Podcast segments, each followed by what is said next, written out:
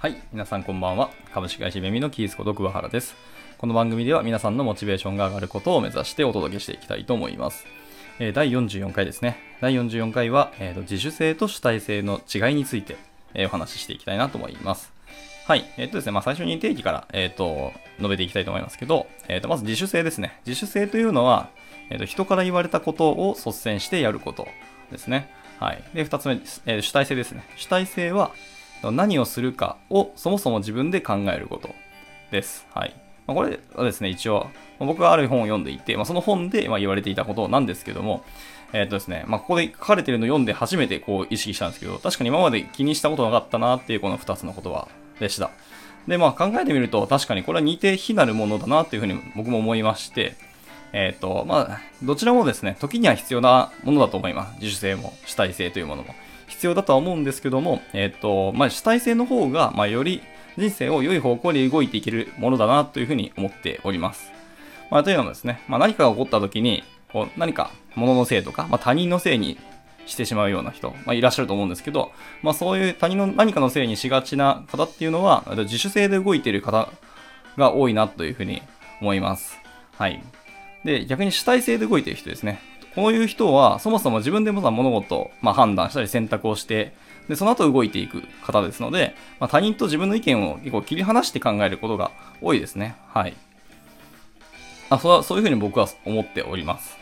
まあ、ただしですね、その主体的に動くっていうのは、まあ、その自分勝手に生くとか、まあ、自分気ままに生きていくっていう、まあ、そういうことではないですね。はい。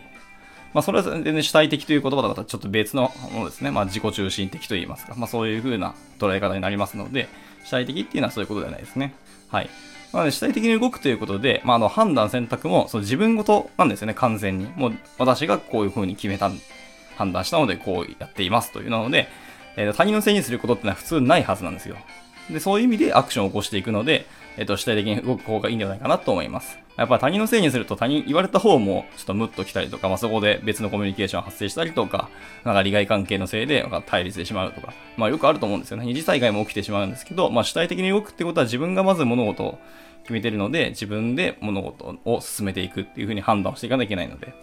はい、どうやっていくかとか、まあそういう時に誰かに頼ってみるとか、お願いしたり頭下げたりして手伝ってもらうとか、他人の力を借りることもあると思いますけど、別にそこで関係壊れるなんてないですし、むしろあれですね、心理的にはもっと発展するというか、その人の関係値が強まるっていう結果も出ていますので、はい。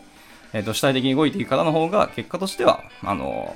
より良い方向の、方向に、えーと人生進んでいけるんじゃないかなというふうに持っております。なので、まあ、僕もそのですね、まあ、この2つでいくと、まあ、主体性の方を持って、